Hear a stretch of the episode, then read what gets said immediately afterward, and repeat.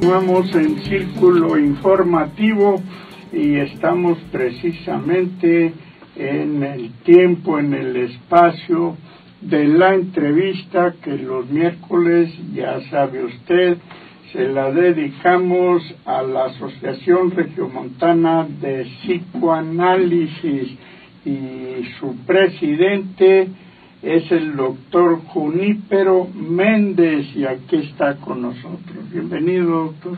Agradeciéndole mucho la oportunidad de estar en estos micrófonos.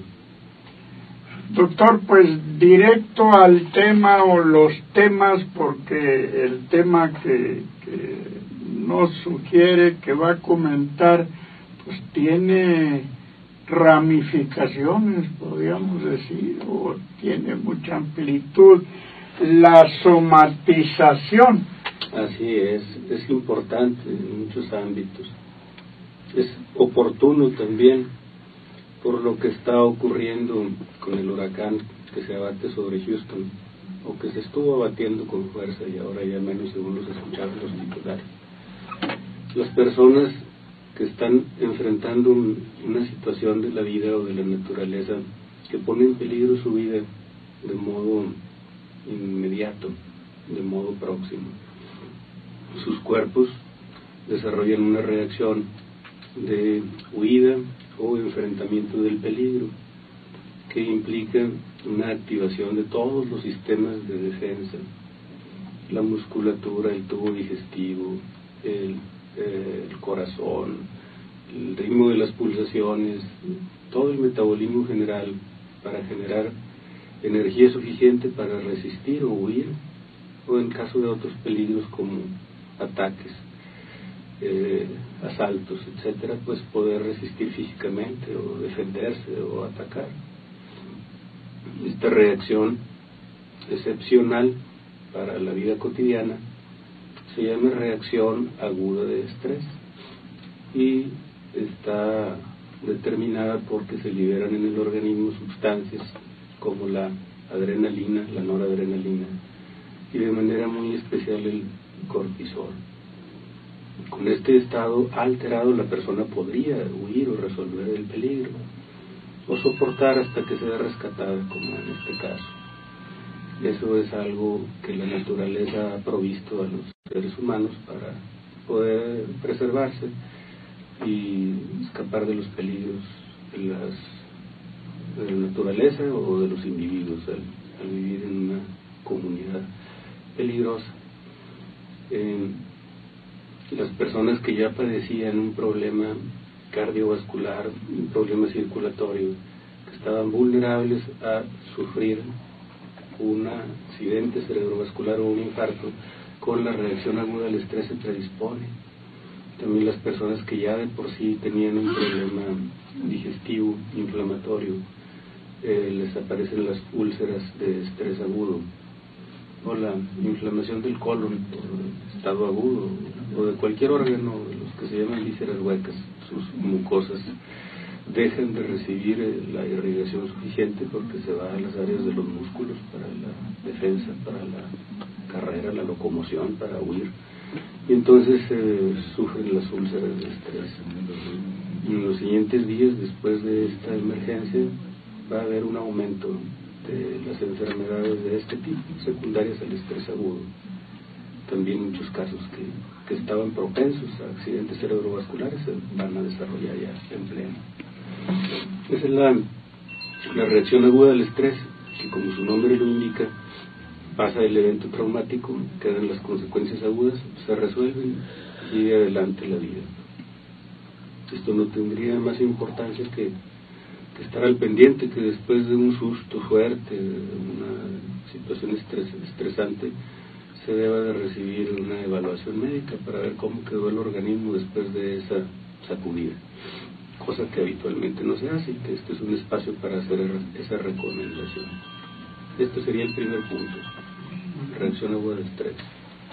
La, la somatización sería ese sentir que, que, está enfermo o enfermarse, pero como usted dice, pasa un tiempo pasan las condiciones que lo crearon y se resuelve. Así es. En las personas que tenían una predisposición, una vulnerabilidad ya para esa complicación física real, eso no es somatización, no es una consecuencia del estrés agudo. La somatización se refiere a un problema más complejo, que es la consecuencia del estrés crónico, ah. el estrés de la vida, que a veces se confunde con la preocupación por situaciones de la vida que son difíciles de resolver. La palabra estrés proviene de la metalurgia y es la, la fatiga que sufren los metales después de que han estado sometidos a una presión que supera su resistencia, que supera la fuerza de cohesión de sus moléculas. Quiere decir, el estado de un cuerpo cuando se enfrenta a unos problemas, escúchese bien, para los cuales se supone que no está preparado. Es la evaluación de un problema o peligro cuando la persona sospecha que sobrepasa su capacidad. Solamente en ese caso se considera estrés, no cualquier problema de la vida. Cuando una persona evalúa una deuda o evalúa una dificultad eh, familiar o evalúa eh, la dificultad que le ofrece un nuevo trabajo y en su mente sospecha, calcula, supone que como quiera la hace, que como quiera puede salir adelante, que como quiera lo puede resolver, eso no le va a dar estrés, le va a dar fatiga, cansancio, desgaste físico normal para lo que el cuerpo está diseñado para recuperarse a sí mismo. Solo el pensamiento crónico de que aquella situación no se va a resolver nunca y que por lo tanto va a terminar renunciando, va a terminar derrotándose, el problema lo va a terminar aplastando. Esa es la esencia del estrés. Calcular que el obstáculo es superior a las fuerzas. Eso es lo que va a dar en el cuerpo una reacción de estrés crónico. El estrés crónico, cuando todavía está en sus primeras etapas, da síntomas emocionales, es decir, sobre preocupación, insomnio, sensación continua de tensión, irritabilidad, malestares musculares, contracturas, lo que normalmente asumimos como estrés. La persona se estira, busca masaje, busca alguna forma de relajación para disminuir esos malestares de andar con la postura tensa todo el día, como si el cuerpo estuviera siempre preparado para recibir una agresión. La agresión que está recibiendo es un medio ambiente insatisfactorio, al que se le siente como peligroso y que se deja inclusive de percibir. Parece que la persona se, se adaptó. Este es el estrés crónico y sus manifestaciones clínicas. Pero ahora avancemos un poco más. De una situación que se asume como peligrosa o perjudicial o desfavorable o desafortunada. Aquí ya nos extendimos más. Trabajo poco motivante, una situación familiar desdichada, una situación de incompatibilidad, mal entendimiento crónico de pareja, o de mal entendimiento con los jefes o con el jefe o compañeros de trabajo, un ambiente hostil, criticón, intrigoso, incómodo. El ambiente típico de las instituciones en donde conviven más de 10 personas en un mismo espacio reducido. No decimos que es un peligro inminente para la vida, decimos que es un peligro inminente y crónico, de baja intensidad, pero de alto impacto por el tiempo, para la estabilidad emocional. El cuerpo lo asume de todos modos como una amenaza, una amenaza para la integridad.